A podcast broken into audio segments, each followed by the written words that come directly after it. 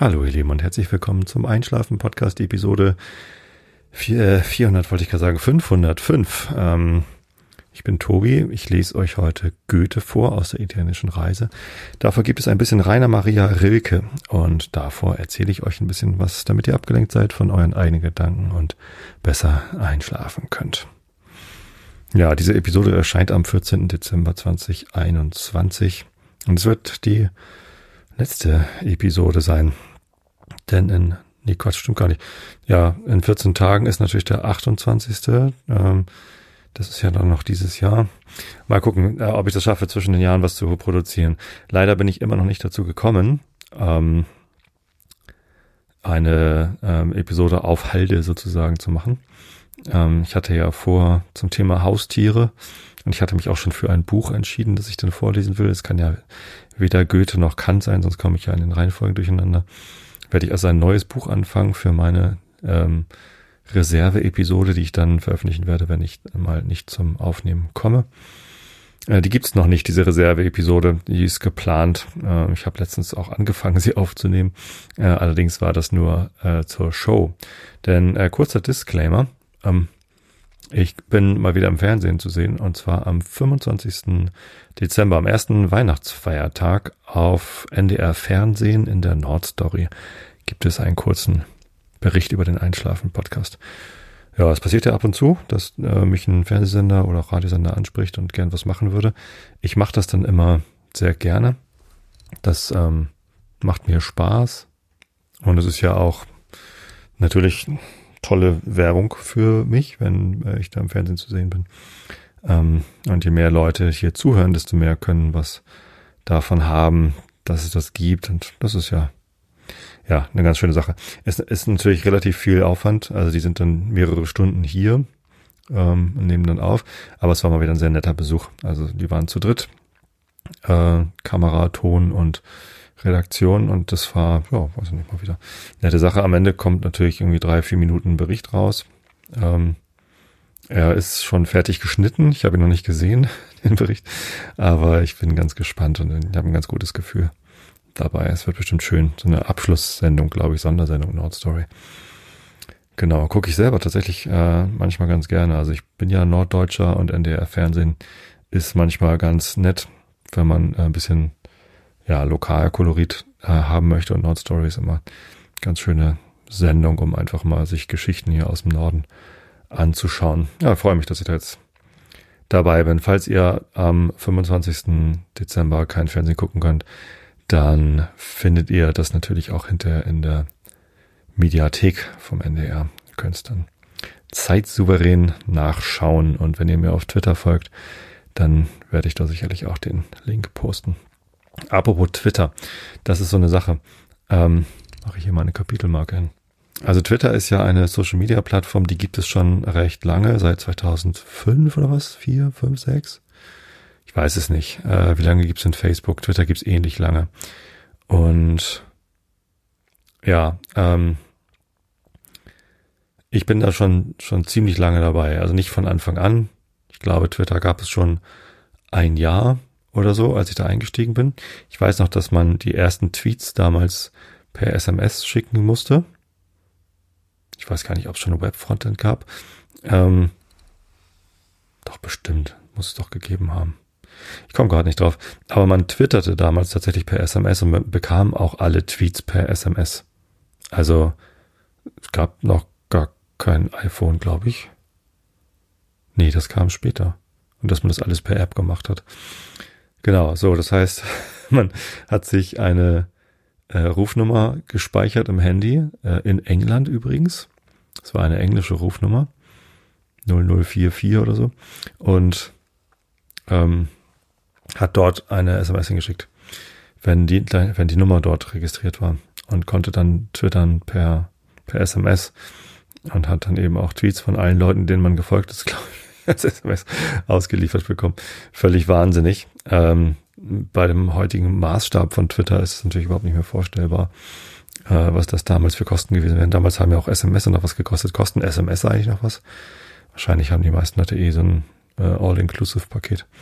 Ich weiß es nicht. So, und ähm, das waren halt andere Zeiten und es war spannend und Ähm, ich habe mich da angemeldet als ein Arbeitskollege äh, vom Truthahn frittieren damals. Ähm, ah, es war beim Truthahn frittieren. Gut, das äh, ist gut, denn das haben wir ja nur hier in Karkensdorf gemacht und wir wohnen hier seit 2005. Das erste Mal Truthahn frittieren haben wir also 2006 oder 2007 gemacht, das müsste ich jetzt nachgucken. Ähm, und genau, ein Arbeitskollege, der da war, der twitterte dann äh, Fondue mit ganzen Truthähnen oder so als lustigen Tweet. Daran hat sich also seitdem nicht viel geändert, dass man einfach immer lustige Sachen dahin schreibt oder auch nicht. So und seitdem bin ich dabei. Was sich geändert hat, ist, dass Twitter mittlerweile, na gut, ich ähm, bin da halt schon seitdem, also seit 2007 oder so und oder acht, ich habe keine Ahnung. So und ähm, das was früher irgendwie als lustiges, wir machen hier eine Community und äh, wir sind immer so zusammen äh, gestartet ist. Das ist natürlich einerseits jetzt eine große Werbemaschinerie, also es passiert dort sehr viel Werbung. Ähm, nicht nur von den Nutzern selbst für sich selbst, sondern natürlich auch von der Plattform für andere Dinge. Auf der Webseite von Twitter kann man das sehr viel sehen und auch in der Twitter-eigenen App äh, findet sehr viel Werbung statt.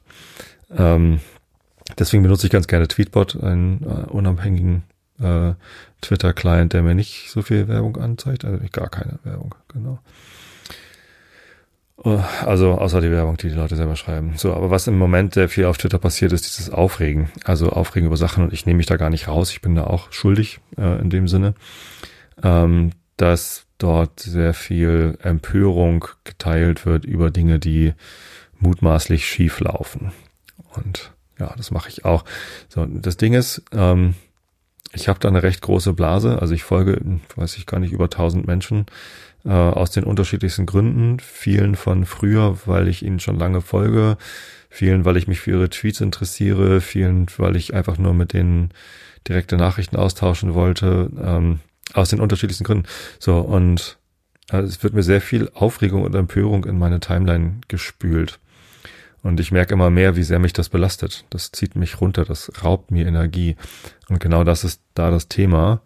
Äh, was raubt mir eigentlich Energie und was gibt mir eigentlich Energie? Also vieles auf Twitter gibt mir auch Energie, wenn ich da lustige Sachen lese. Zum Beispiel Fondue mit ganzen Truthähnen. Ist ein lustiger Tweet. das freut mich, äh, weil es ein bisschen absurd ist, äh, aber auch real.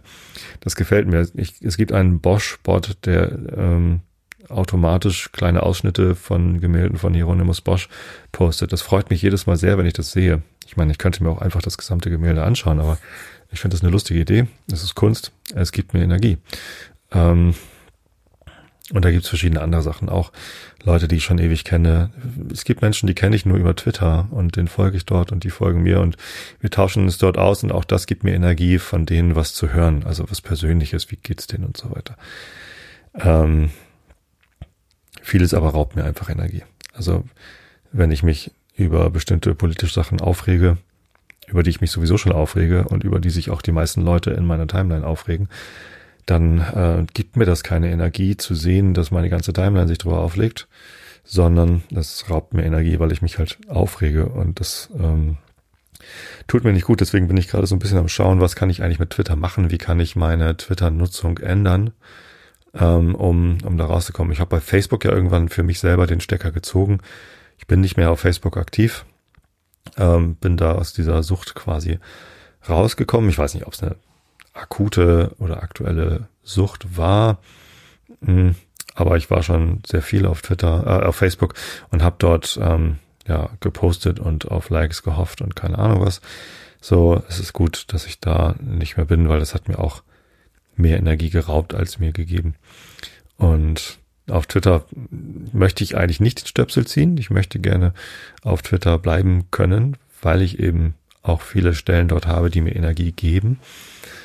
Nun ist die Plattform natürlich nicht dazu da, um mir Energie zu geben, aber ich kann mir aussuchen, ob ich sie nutze oder nicht, wenn die Energiebilanz positiv oder negativ ist. Äh, ich, bin echt gezwungen, diese Plattform zu benutzen. Niemand ist das. Und ja, deswegen bin ich gerade am Schauen, ob ich es irgendwie hinkriege, meine Twitter-Nutzung so hinzubekommen, dass die Energiebilanz ähm, deutlich positiv wird. Äh, dann bleibe ich da. Wenn mir das nicht gelingt, kann es auch sein, dass ich mich da abmelde. Also das ist irgendwie, ja, im Moment immer so ein bisschen, bisschen schwierig. wie war ich jetzt darauf gekommen? Äh, Energie geben, Twitter, hm. Keine Ahnung. Worüber ich eigentlich reden wollte in dieser Episode, denn es ist ja die letzte Episode vor Weihnachten, es ist eine Weihnachtsepisode, ist natürlich Kirche. Also ich lese euch heute übrigens nicht die Weihnachtsgeschichte vor. Erstens habe ich das hier im Podcast schon mehrfach getan. Äh, falls ihr euch alte Weihnachtsepisoden raussuchen möchtet, unter einschlafen-podcast.de slash Archiv findet ihr alle Episoden und wenn ihr danach Bibel oder Weihnachtsgeschichte oder Weihnachten sucht, dann findet ihr es sicherlich auch äh, auf Füd, kann man natürlich auch gut suchen, füd.de. Ähm, Einschlafen Podcast, Weihnachtsgeschichte, keine Ahnung was. Ähm, oder ihr abonniert den Podcast Adventskalender. Den findet ihr unter podcastadventskalender.podigy.io, glaube ich. Ähm, ja, die URL kann ich nochmal teilen. Ähm, das ist ein Projekt von aus der deutschen Podcast-Szene betrieben von Stefanie und Ralf. Ralf? Jetzt komme ich gerade durcheinander. Bin mir gerade nicht sicher. Zumindest also mit Stefanie habe ich mir immer geschrieben. So, und die ähm, haben einfach Podcaster angeschrieben und öffentlichen Aufruf gestartet. Hier schickt uns kurze Episoden für einen Podcast-Adventskalender. Haben mich auch angeschrieben, habe ich mich gefreut, habe ich eine kurze Episode aufgenommen. Und die könnt ihr schon hören, die ist schon veröffentlicht äh, unter Hintertürchen 8, also am 8. Dezember. Ich glaube, es ist gar nicht das achte Türchen, die haben viel mehr Türchen als 24. Äh, so ein paar äh, Episoden über gewesen oder zu viel gewesen.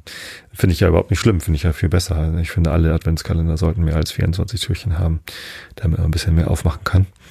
Und ja, ich weiß, wahrscheinlich nicht Sinn der Sache, aber ich, ich fand's, ich fand's schön, als ich da reingehört hatte. Genau, ist ein sehr bunter Adventskalender, sind ganz viele verschiedene Leute dabei, die was beisteuern und äh, das gefällt mir sehr gut. Genau, und ich bin mit dabei und habe in meiner Episode natürlich dann die Weihnachtsgeschichte vorgelesen. In einer anderen Episode wird auch eine Weihnachtsgeschichte vorgelesen, aber nicht die aus dem Lukas-Evangelium, sondern eine andere äh, ich komme gerade nicht drauf, äh, die halt komplett anders ist. So, das ist halt nicht die, die in der Kirche immer vorgelesen wird mit äh, den Hirten auf, bei den Hürden auf dem Felde und so weiter, sondern äh, die, wo erstmal der Stammbaum erklärt wird. Eine sehr lustige Episode auch. Schöne Grüße an dieser Stelle. Genau, ähm, könnt ihr reinhören. Und ich äh, in dieser Adventskalender-Episode lese ich nicht nur die Weihnachtsgeschichte vor, sondern erzähle auch von einem Kirchenbesuch, den ich kurz vorher, kurz vor Aufnahme dieser Adventskalender-Episode gemacht habe. Äh, meine Lütte ist gerade im Konformantenunterricht und als Konformandin, äh, Konformanden müssen ähm, eine bestimmte Anzahl von Gottesdienstbesuchen nachweisen mit so einem Zettelchen, wo dann eine kleine Unterschrift drauf kommt oder ein Stempel. Und entsprechend bin ich im Moment wieder ein bisschen häufiger in der Kirche, was schön ist, weil ich, ja, weiß nicht, wenn ich gerade kein Kind im Konfirmandenunterricht habe, dann bin ich nicht so oft in der Kirche. Aber wenn ich dann hingehe, passieren da ganz häufig Dinge, die mir Energie geben. Ähm, und so auch in dieser Episode habe ich dann beschrieben, worum es ging äh, in der Predigt. Und das war, ja, das war echt ein guter Gottesdienst. Das hat mir, das hat mir gut getan. Ähm, und heute wollte ich aber nur darauf hinweisen, dass es diese Episode gibt und ansonsten über einen anderen Aspekt von Weihnachten und Kirche sprechen. Jetzt komme ich endlich zum eigentlichen Thema dieser Episode. Das mit dem Abschweifen habe ich echt gut drauf, ne? Genau, denn Weihnachten ist ja ähm, nicht das größte Fest in der christlichen Kirche. Das ist ja sicherlich äh, Karfreitag, äh, der Tag, an dem Jesus für unsere Sünden gestorben ist, um uns äh, quasi diese Last zu nehmen. Ähm, vielleicht noch Ostern, äh, wo er als Beweis seiner göttlichen Abstimmung wieder auferstanden ist. Ähm, die meisten Leute feiern ja aber Weihnachten viel intensiver als Karfreitag oder Ostern. Und warum ist das eigentlich so? Ähm, ich glaube, der Ursprung liegt natürlich, wenn man genau hinschaut, darin, dass äh, Weihnachten an ein anderes Fest ähm, gekoppelt ist, beziehungsweise einfach darauf gelegt worden ist, nämlich die Wintersonnenwende. Ab dem 21. Dezember werden die Tage wieder länger und das ist äh, immer schon ein Zeichen der Hoffnung gewesen, ähm, solange die Menschheit das weiß. Und das passt ja ganz gut zu Weihnachten, ähm, weil wenn Jesus geboren wird und man glaubt, dass das der Heiland ist, dann gibt einem das ja Hoffnung. Genau, und insofern ist Weihnachten ein Fest der Besinnlichkeit und der Hoffnung und der Ruhe. Man kommt äh, zu sich. Steht ja auch ein kalendarischer Jahreswechsel an. Das ist natürlich kompletter Zufall, dass wir unseren Kalender so gelegt haben, dass der Jahreswechsel äh, dann ja auch in diese dunkle Zeit liegt. Das ist ja vollkommen willkürlich. Hätte man auch komplett anders machen können. Es gibt keinen echten Grund, dass da ein neues Jahr anfängt am 31. Dezember. Ähm, man hätte genauso gut sagen können, mitten im Sommer, wenn die Sonne am höchsten steht, dann fängt ein neues Jahr an, weil dieser Zyklus mit es wird wieder dunkel und es wird wieder heller anfängt. Also es gibt ja diese Zyklen, weil die Erdachse geneigt ist, gibt es äh, die unterschiedlichen Jahreszeiten. Wir haben sie in vier Bereiche aufgeteilt. Auch das ist natürlich ähm, ein bisschen willkürlich, aber nicht ganz, weil es ja eine Zeit gibt, in der die Tage ähm, kürzer werden und eine Zeit gibt, in der die Tage länger werden. Die ähm, erste Zeit nennt man kalendarisch Sommer und Herbst. Also der kalendarische Sommerbeginn ist ja zur Sommersonnenwende, wenn dann quasi die Sonne am höchsten steht. Da werden die Tage dann kürzer.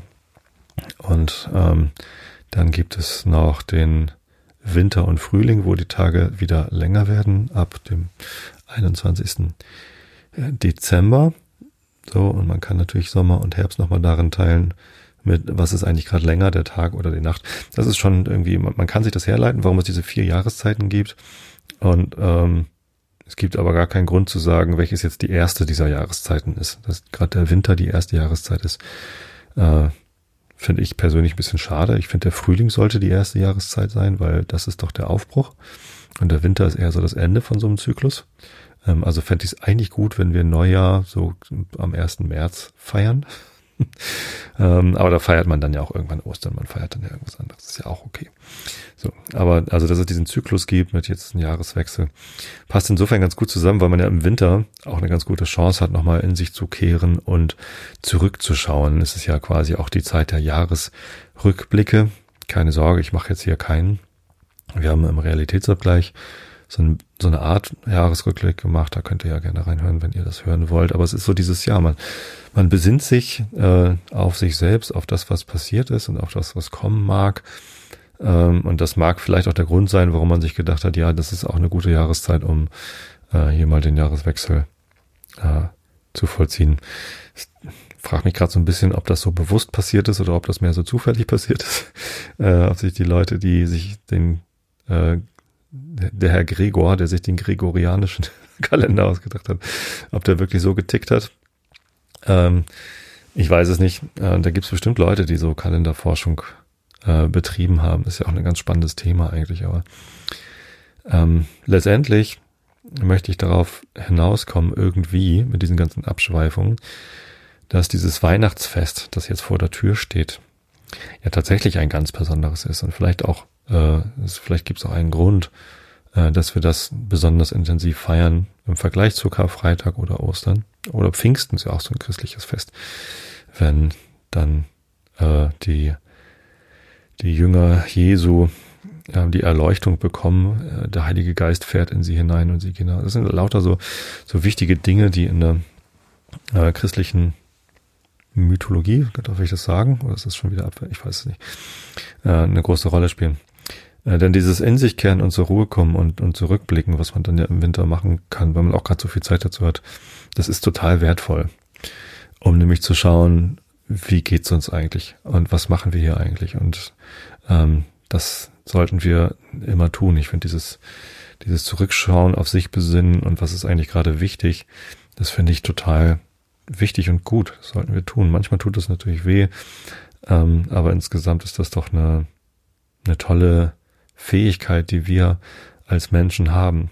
Ich glaube, das macht auch gerade unser Menschsein aus, wenn man mal überlegt, was ist denn überhaupt Menschlichkeit im Vergleich dazu, was, was, was Tiere sind. Ähm, wenn man mal auf die letzten 100.000 Jahre schaut, ist es ja eigentlich ganz erstaunlich, dass so ein Tier wie der Homo sapiens, der Mensch, der ja nun ist nicht gerade besonders gefährlich ist mit seinem lächerlichen Gebiss und seinen schwächlichen Muskeln. Also da gibt's ja äh, lauter andere Tiere, die durchaus gefährlicher sind und viel eher vielleicht die Herrschaft über diese Welt hätten bekommen können. Ähm, ganz nüchtern betrachtet muss man ja aber sagen, der Mensch hat diese Welt im Griff.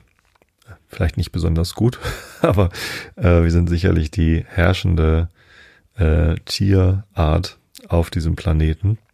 Äh, so sehr sogar, dass wir uns gar nicht mehr als Tiere betrachten, sondern den Mensch als etwas äh, darüberstehendes betrachten. Vielleicht ist das richtig, vielleicht ist das falsch.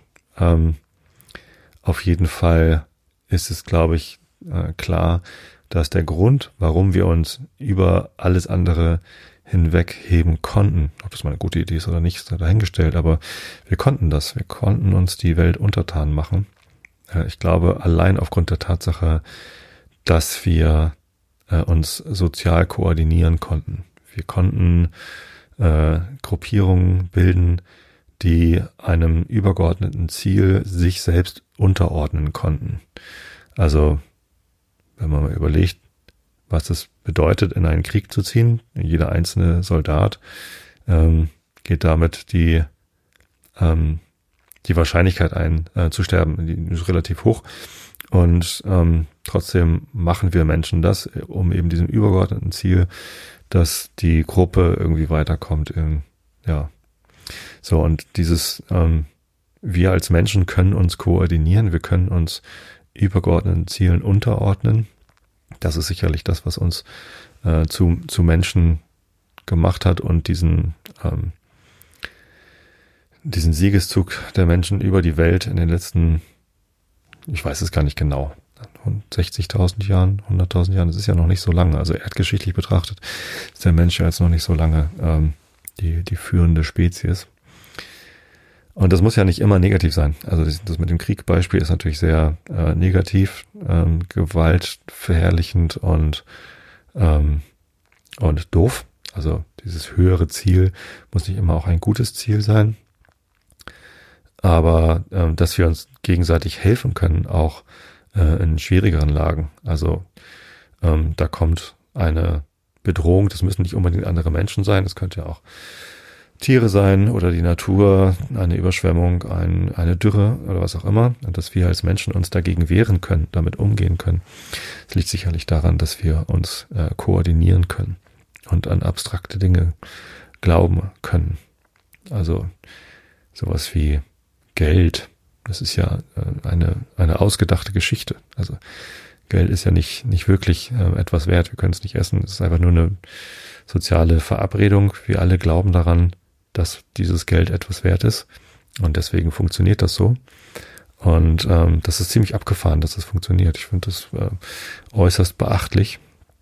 Ähm, und zu Weihnachten könnten wir uns ja mal darauf besinnen, äh, wie beeindruckend und schön es eigentlich ist, dass wir als Menschheit diese besondere Fähigkeit haben, uns zusammenzutun, zusammenzurücken und gemeinsam ähm, Probleme lösen können, die einzelne von uns oder auch nur einzelne Familien von uns eben nicht lösen könnten.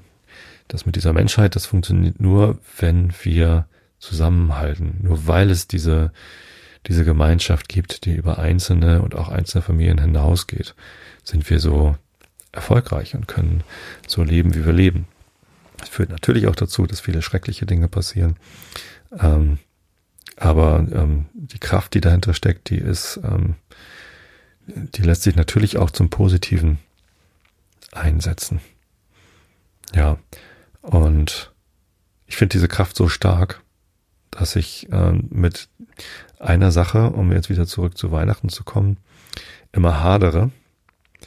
Denn womit ich in der Kirche und auch zu Weihnachten und gerade zum, zum ja, Fest der Geburt Jesu als Erlöser und als Heiland ist, dass das immer so klingt, jetzt komme ich so ein bisschen zur Conclusio, dass die Menschheit sich dem hingeben kann und wir auf die Erlösung des Herrn einfach nur warten und die passiert dann und dann ist alles gut. Das glaube ich nämlich nicht. Also ich glaube, ich bin ja Christ und Agnostiker und Atheist in einem, das habe ich schon mal erklärt, äh, wie denn das geht. Und, oh, ein Dings. Ich bin gerade abgelenkt von einem Vogel im Garten, Entschuldigung. Also ich bin Christ, weil ich in einem, einem christlichen Glauben erzogen worden bin und in einem christlichen Haushalt aufgewachsen bin. Deswegen sind mir die christlichen Werte ähm, eingeimpft worden, äh, anerzogen worden. Ich bin damit aufgewachsen und ich stehe dazu, dass ich mein Wertesystem aus der christlichen Kirche habe. Das ist nichts Schlimmes. Äh, ich weiß, dass man genau die gleichen Werte auch ohne christliche Kirche bekommen kann und das ist schön, dass das so ist. Trotzdem bezeichne ich mich aus diesem Grunde als Christ. Und ich bezeichne mich auch als Agnostiker, weil ich äh, damit sage, ähm, es ist eigentlich egal. Na, vielleicht erkläre ich erst, warum ich Atheist bin. Ich glaube nicht, dass es einen Gott gibt, der Dinge für uns tut. Der Heiland ist nicht gekommen, um uns alle zu erlösen. Anstattdessen betrachte ich diese Geschichte als eine Geschichte, die uns dazu motivieren sollte, zusammenzuhalten und uns gegenseitig zu vergeben und nicht weiter Kriege zu führen, sondern ähm, Frieden zu stiften. Ja, aufeinander zuzugehen. Das ist ein großer Teil der christlichen Kirche. Ich weiß, es gibt auch einen großen Teil der christlichen Kirche, die ähm, Krieg propagiert und Unterdrückung von Andersdenkenden. Ähm, auch den Teil der christlichen Kirche gibt es natürlich, den ignoriere ich nicht, der ist mir bewusst und ähm, Deswegen erfüllt mich das auch immer ein wenig mit Scham, wenn ich mich als Christ bezeichne. Ich tue es trotzdem, aus eben genannten Grunde. Und ja, ähm, Atheist, weil es gibt dort keine Kraft außerhalb von uns selbst, die unsere Probleme löst. Das ist das, womit ich in der christlichen Kirche am meisten Probleme habe, dass es irgendwie immer diese Geschichte gibt von Gott oder vom Heiland oder vom Heiligen Geist, der irgendwelche Probleme für uns löst und wir müssten gar nichts dafür tun, außer uns ihm zu öffnen oder so. Oder meine, unsere Kirchensteuer zu zahlen oder was auch immer. So, das, äh, meiner, meinem Glauben nach gibt es das nicht. Ich glaube nicht an einen Gott. Deswegen kann ich auch das Glaubensbekenntnis nicht guten Gewissens mitsprechen. Das Vaterunser übrigens schon, weil das für mich eine komplett andere Funktion hat. Und ich bezeichne mich als Agnostiker, ähm, was ja so viel bedeutet wie ich möchte dazu gar keine Aussage treffen, ob es einen Gott gibt oder nicht, weil natürlich kann ich nicht beweisen, dass es keinen Gott gibt. Ich habe nur gesagt, ich glaube nicht, dass es einen Gott gibt. Ähm, denn für mich und, und als Agnostiker heißt das, ich, für mich spielt es gar keine Rolle, ob es einen Gott gibt oder nicht. Denn äh, wenn es ihn gibt, dann, also wenn es diese Macht gäbe, die da alles lenkt und uns eigentlich erlösen kann, muss man sich fragen, äh, dann mach mal. So, klar, es gibt den Sündenfall, Maria, Apfel und so weiter. Äh, nicht nur das, sondern wir alle sündigen ja ständig. Und wenn er uns dafür bestrafen will, ist er mal echt ein Arschlochgott, so ganz blöd ausgedrückt. Ähm, mag sein. Äh, wenn es ihn gibt, dann, dann haben wir nicht viel davon, ist so meine, meine Auffassung. Ähm, und wenn es ihn nicht gibt, dann, also für mich spielt, macht es einfach keinen, keinen Unterschied. So, das, das bedeutet Agnostiker zu sein für mich. Ich, vielleicht habe ich es komplett falsch interpretiert. Ähm, ich glaube nicht, dass es einen Gott gibt, aber selbst wenn, ist es eigentlich egal. Also es spielt keine Rolle, denn am Ende müssen wir selbst die Sache in die Hand nehmen. Und das ist dann, glaube ich, wiederum sehr christlich, dass ich in meiner Einstellung sage, ähm, die Verantwortung fürs Handeln, fürs Verbessern dieser Welt, die liegt bei uns. Jeder einzelne von uns muss äh, diese, diese wunderbare Fähigkeit, die wir als Menschen haben, nämlich zusammenzuarbeiten, zusammenzukommen, sich selbst und sein eigenes Bestreben unterzuordnen einem Gruppenziel. Und das tun wir alle. Also selbst die größten Egoisten äh, wissen doch, dass sie sich unterordnen müssen und, und tun es die ganze Zeit innerhalb der Familie, innerhalb der Gesellschaft. Sobald man in einen Laden geht und sich etwas kauft, äh, sobald man irgendwie am sozialen Leben teilnimmt, ordnet man sich unter, denn man erkennt an, dass es diese Gesellschaft gibt. Man erkennt an, dass es Geld gibt. Man erkennt an, dass äh, es andere Menschen gibt, die auch Bedürfnisse haben. Also wir, wir können das alle uns unterordnen. Und das ist das, was uns stark macht. Das ist das, was, was uns zusammenrücken lässt. Und das müssen wir tun. Das ist nichts, was uns Gott gegeben ist oder geschenkt wird. Das ist nichts, was uns irgendeine übersinnliche Macht abnimmt, sondern wir selber müssen handeln und uns dessen bewusst sein und aufeinander zugehen und uns verzeihen. Es reicht nicht, einfach nur darauf zu warten, dass Gott die Sache schon für uns regelt. Das wird nicht passieren. Sondern wir müssen selber lieb zueinander sein. Ja, das ist so mein großes Hadern mit der christlichen Kirche, dass es immer wieder dieses Versprechen gibt, der Heiland kommt und dann kommt er halt gar nicht. also ähm, es gibt diese Erlösung nicht, wenn wir sie nicht selber betreiben. Und das finde ich ganz wichtig, dass wir uns dessen bewusst sind, dass es auf uns alle ankommt, auf jeden einzelnen von uns, ähm, dazu etwas beizusteuern. Ich glaube, diese Art von, von Besinnlichkeit, die kann trotzdem gerade zur Weihnachtszeit hilfreich sein, auch wenn wir die Geburt von jemandem feiern, dessen Geschichte uns alle dazu animiert. Uns alle. Alle Christen, Entschuldigung, natürlich sind wir nicht alle Christen, die wir hier zuhören. Ähm, nur weil ich einer bin. Also uns, damit meine ich jetzt die Christenheit. Ähm, diese Geschichte, die animiert uns alle dazu, irgendwie äh, ein Zusammengehörigkeitsgefühl zu entwickeln. Und das ist ja auch ein guter Teil äh, der christlichen Kirche, dass da durch die Institution Kirche eine, eine Gruppierung geschmiedet worden ist, eine Art Zusammenhalt. Ich habe das immer besonders stark empfunden auf den deutschen evangelischen Kirchentagen, auf denen war ich sehr oft und gerne dieses Gemeinschaftsgefühl, das da entsteht, das ist natürlich genau das, was ich beschrieben habe. Das ist das, was wir stärken sollten als Gesellschaft. Deswegen fand ich die immer sehr gut, die Kirchentage. Ich würde auch gerne mal wieder hingehen, ähm, wenn sie denn stattfinden würden. Ja, ähm, genau, so. Also ich habe meinen Frieden gefunden mit dem, mit dem Weihnachtsfest. Und ich finde regelmäßig Frieden zum Weihnachtsfest. Ähm, es ist sehr angenehm, dass es diese Pause gibt für viele von uns, nicht für alle. Wie ich schon in der letzten Episode erwähnt habe, war das hier oder war das im Realitätsabgleich? Ich weiß es gerade gar nicht so genau. Ist meine Mama gerade im Krankenhaus, die hat sich den Oberschenkelhals gebrochen, hat dann eine neue Hüfte eingebaut bekommen. Das ist dann wieder kaputt gegangen, sie musste ein zweites Mal operiert werden und ups, und hat dann ähm, ja mehrfach jetzt die, den Ort gewechselt zwischen Reha beziehungsweise geriatrischer Station und, und OP-Saal. Das ist eine anstrengende Zeit. Und ja, gerade jetzt, wo das Gesundheitssystem stark belastet ist, weiß man das umso mehr zu schätzen, dass wenn einem ein Unfall passiert, und es war halt ein Unfall, sie ist gestürzt und hat sich was gebrochen, äh, dass dann ein Gesundheitssystem da ist, Menschen, die sich unterordnen, die sich in Dienst stellen für die Gemeinschaft, dass die dann eben nicht Pause machen. Also gar nicht, das ist ja rund um die Uhr 24-7 Betreuung. Ähm, und das zu nicht besonders guten Arbeitsbedingungen und die Leute machen das trotzdem. Ich bin da extrem dankbar, dass es da Menschen gibt, die eben nicht am Wochenende die Füße hochlegen, sondern für Menschen da sind, die es brauchen. Das ist in Krankenhäusern so. Ja, das ist natürlich auch an vielen anderen Stellen so, dass Menschen sich äh, aufopfern. Natürlich auch über Weihnachten äh, sind dann Pfleger da, die äh, Menschen helfen, die pflegebedürftig sind. Das ist, äh, das ist sehr schön. Ich bin da, bin da sehr, sehr dankbar. Genau. Ja, ich, ich bekomme eine Pause zu Weihnachten und dafür bin ich auch sehr dankbar und ich nutze sie, um in mich zu kehren, um zu schauen, wie geht's uns als Gemeinschaft in der Familie, in der Firma, hier im Dorf, in der Kommune und äh, was kann man tun, um äh, Gräben zu überwinden, Menschen zu helfen, die Hilfe bedürftig sind und ja, versuchen die Dinge zum, zum Besseren zu drehen. Denn dass wir das können als Menschen, das ist klar.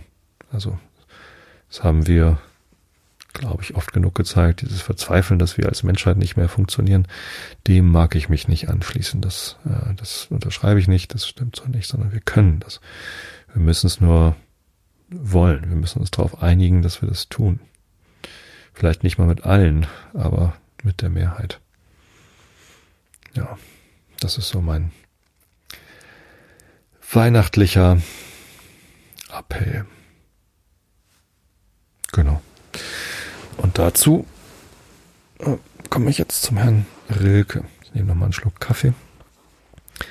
Denn, ja, ich sagte schon, meine Mama ist im Krankenhaus. Im Moment ist sehr viel los, sehr viel Arbeit, sehr viel Privates, äh, das mich einspannt. Und heute ist tatsächlich der 14. Dezember. Ich nehme also diese Episode am frühen Morgen des Tages auf, an dem sie dann auch erscheinen wird. Insofern trinke ich Kaffee. Auch lustig, ich habe ja ähm, erzählt, ich werde im Fernsehen sein. Dieser Fernsehbericht ähm, läuft am 25. Dezember auf NDR Fernsehen am frühen Abend, glaube ich, in der Nordstory. Und die haben dann gesagt, so ja, hier deine erfolgreichste Episode ist ja die über Kaffee. Habe ich, glaube ich, öfter schon mal erzählt. Die Episode mit den meisten Downloads ähm, und der meisten Aufmerksamkeit ist Kaffee und Kant, glaube ich, 470. Ähm, und das ist natürlich lustig, weil, wenn man einen Witz erklären muss, ist er nicht mehr lustig. Aber Kaffee und Einschlafen ist natürlich schon bemerkenswert. Und deswegen haben wir für diesen Fernsehbericht auch erstmal Kaffee gekocht und ich habe so ein bisschen meinen Kaffee-Nerdtum raushängen lassen. Das ist ganz lustig und wenn ich mir vorstelle, dass ich am 25. Dezember im Fernsehen bin, wie ich Kaffee koche, irgendwie muss ich dann schmunzeln. Das, das ist lustig. Also mir macht das Freude. Aber kommen wir zum Herrn Rilke. Ähm, wir sind in den, ach, ich habe einen tollen Tipp bekommen. Wie sollte ich das machen? Ich soll an Melodie denken, wenn ich Elegie ausspreche. Ich hadere immer so ein bisschen, wie, wie spricht man eigentlich dieses Wort Elegie aus? Ich sage immer Elegie, was dann vollkommen falsch ist. Man sagt ja auch nicht Melodie. Und mit dieser Eselsbrücke, Melodie, Elegie, äh, komme ich klar. Ganz lieben Dank. Jetzt habe ich den Namen, den habe ich mir extra merken wollen. Das ist ja auch schon wieder zwei Wochen her. War es Bettina? Es war eine Hörerin. Ganz lieben Dank. Vielleicht auch nicht Bettina. Hm. Könnte ich jetzt nachgucken? Ich muss mal eben in meinen E-Mails suchen. Mal gucken, ob ich das so schnell hinkriege. Ja, voll peinlich, ne? Ähm, aber so ist es halt. Manchmal da. Ähm, Elegie. Da, Bettina, ich bin mal richtig. Genau. Liebe Bettina, ganz lieben Grund, äh, Dank für die Melodie Elegie in meinem, in meinem Kopf. Genau, Duinesa, vielleicht habe ich Duin, Duino ist das ja eigentlich dort und Duinesisch, Duineser Elegie, Melodie. Ähm, wahrscheinlich spreche ich jetzt, betone ich jetzt Duinesisch falsch. Ach Leute, es ist so schön, dass ihr mir dabei helft, diese Sachen richtig auszusprechen. Denn es ist mir ein bisschen peinlich, dass ich es nicht kann. Andererseits ähm, habe ich das Wort vor Rilke tatsächlich noch nie wahrgenommen, dass es das überhaupt gibt. Äh, Elegie. Und deswegen mm, verzeiht mir bitte, dass ich nicht alle Wörter in diesem Universum richtig sprechen kann. Das ist auch gar nicht mein Anspruch. Äh, Wäre natürlich schön, aber ist halt nicht so. Da sind wir in der, in der vierten davon. Elegie. O ihr, die ein Leid, das noch klein war, einst als Spielzeug bekam, in einer seiner langen Genesungen. Du, der mit dem Aufschlag, wie nur Früchte ihn nennen, unreif täglich hundertmal abfällt vom Baum, der gemeinsam erbauten Bewegung, der rascher als Wasser in wenig Minuten Lenz, Sommer und Herbst hat. Abfällt und anprallt ans Grab. Manchmal in halber Pause will dir ein liebes Antlitz entstehen hinüber zu deiner selten zärtlichen Mutter.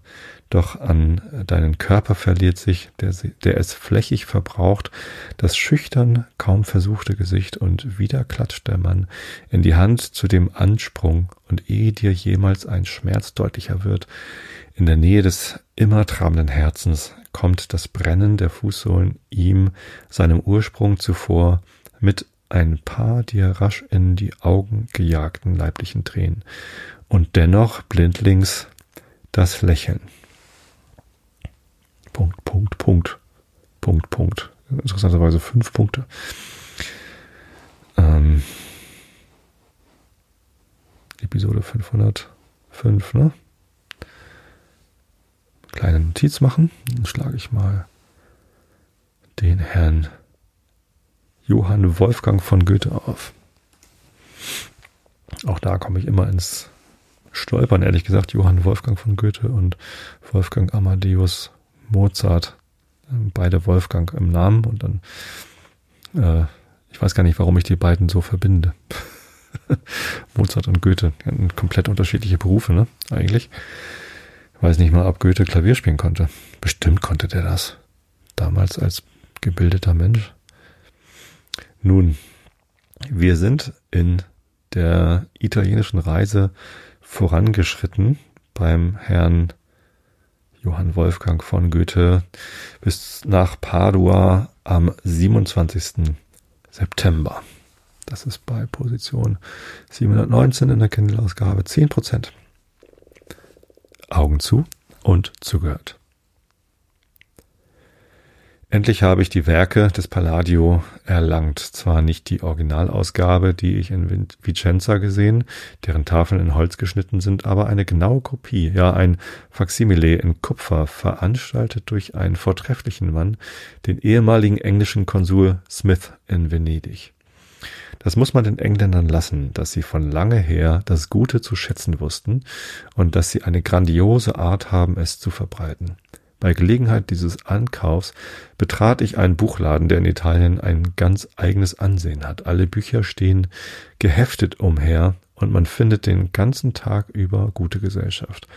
Was von weltgeistlichen Edelleuten, Künstlern einigermaßen mit der Literatur verwandt ist, geht hier auf und ab. Man verlangt ein Buch, schlägt nach, liest und unterhält sich, wie es kommen will. So fand ich etwa ein halb Dutzend beisammen, welche sämtliche, als ich nach den Werken des Palladio fragte, auf mich aufmerksam wurden. Indes der Herr des Ladens das Buch suchte, rühmten sie es und gaben mir Notiz von dem Originale und der Kopie. Sie waren mit dem Werke selbst und dem Verdienst des Verfassers sehr wohl bekannt. Da sie mich für einen Architekten hielten, lobten sie mich, dass ich vor allen vor allen anderen zu den Studien dieses Meisters schritte. Er leistet zu Gebrauch und Anwendung mehr als Vitruv selbst, denn er habe die Alten und das Altertum gründlich studiert und es unseren Bedürfnissen näher zu führen gesucht. Ich unterhielt mich lange mit diesen freundlichen Männern, erfuhr noch einiges, die Denkwürdigkeiten der Stadt betreffende und empfahl mich. Da man denn doch einmal den heiligen Kirchen gebaut hat, so findet sich auch wohl darin einen Platz, wo man vernünftige Menschen aufstellen kann. Die Büste des Kardinals Bembo steht zwischen ionischen Säulen, ein schönes, wenn ich so sagen soll, mit Gewalt in sich gezogenes Gesicht und ein mächtiger Bart. Die Inschrift lautet Petri Bembi card imaginem hier, also Hieronymus wahrscheinlich, Coherinus ismeni f. in publico ponendam curavit ut cuius ingenii monumenta eterna sind eius corporis quoque memoria ne aber posteriate desideretur. Ich hatte ja Latein in der Schule, aber so ganz spontan kann ich das jetzt äh, nicht übersetzen. Das Universitätsgebäude hat mich mit aller seiner Würde erschreckt. Es ist mir lieb, dass ich darin nichts zu lernen hatte. Eine solche Schulenge denkt man sich nicht, ob man gleich als Studiosus deutscher Akademien auf den Hörbänken auch manches leiden müssen. Besonders ist das anatomische Theater ein Muster, wie man Schüler zusammenpressen soll. In einem spitzen, hohen Trichter sind die Zuhörer übereinander geschichtet. Sie sehen steil herunter auf den engen Boden, wo der Tisch steht, auf den kein Licht fällt, deshalb der Lehrer bei Lampenschein demonstrieren muss. Der botanische Garten ist desto artiger und munterer. Es können viele Pflanzen auch den Winter im Lande bleiben, wenn sie an Mauern oder nicht weiter davon gesetzt sind. Man überbaut als denn das Ganze zu Ende des Oktobers und heizt die wenigen Monate. Es ist erfreuend und belehrend, unter einer Vegetation umherzugehen, die uns fremd ist. Bei gewohnten Pflanzen sowie bei anderen längst bekannten Gegenständen denken wir zuletzt gar nichts und was ist Beschauen ohne Denken? hier in dieser neu mir entgegentretenden Mannigfaltigkeit wird jener Gedanke immer lebendiger, dass man sich alle Pflanzengestalten vielleicht aus einer entwickeln könne. Hierdurch würde es allein möglich werden, Geschlechter und Arten wahrhaft zu bestimmen, welches, wie mich dünkt, bisher sehr willkürlich geschieht. Auf diesem Punkte bin ich in meiner botanischen Philosophie stecken geblieben, und ich sehe noch nicht, wie ich mich entwirren will. Die Tiefe und Breite dieses Geschäfts scheinen mir völlig gleich. Der große Platz, Prato de, de la Valle, hätte ich beinahe Spanisch ausgesprochen, de la Valle, nee, es ist Italienisch, Prato della Valle, hoffe ich. Genannt ist ein sehr weiter Raum, wo der Hauptmarkt im Juni gehalten wird. Hölzerne Buden in seiner Mitte geben freilich nicht das vorteilhafteste Ansehen. Die Einwohner aber versichern, dass man auch bald hier eine Fiera von Stein wie die zu Verona sehen würde. Hierzu gibt es freilich schon jetzt die Umgebung des Platzes gegründet Hoffnung welche einen sehr schönen und bedeutenden Anblick gewährt.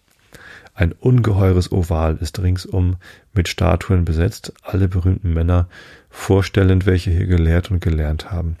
Einem jeden Einheimischen und Fremden ist erlaubt, irgendeinem Landsmann oder Verwandten hier eine Bildsäule von bestimmter Größe zu errichten, sobald das Verdienst der Person und der, akademischen Aufenthalt, der akademische Aufenthalt zu Padua bewiesen ist.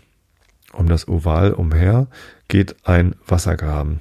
Auf den vier Brücken, die hinaufführen, stehen Päpste und Dogen kolossal, die übrigens kleiner sind von Zünften und äh, Partikuliers und Fremden gesetzt. Der König von Schweden ließ Gustav Adolphen hinstellen, weil man sagt, derselbe habe einmal in Padua eine Lektion angehört. Der Erzherzog Leopold erneuerte das Andenken Petrarchs und Galileis. Die Statuen sind in einer braven, modernen Manier gemacht, wenige übermanieriert, einige recht natürlich, sämtlich in Kostüm ihrer Zeit und Würden. Die Inschriften sind auch zu loben. Es findet sich nichts Abgeschmacktes und Kleinliches darunter. Auf jeder Universität wäre der Gedanke sehr glücklich gewesen, dass dieser, äh, auf dieser ist er am glücklichsten, weil es sehr wohl tut, eine völlige Vergangenheit wieder hervorgerufen zu sehen. Es kann ein recht schöner Platz werden, wenn sie die hölzerne Fiera wegschaffen und eine von Stein erbauen, wie der Plan sein soll.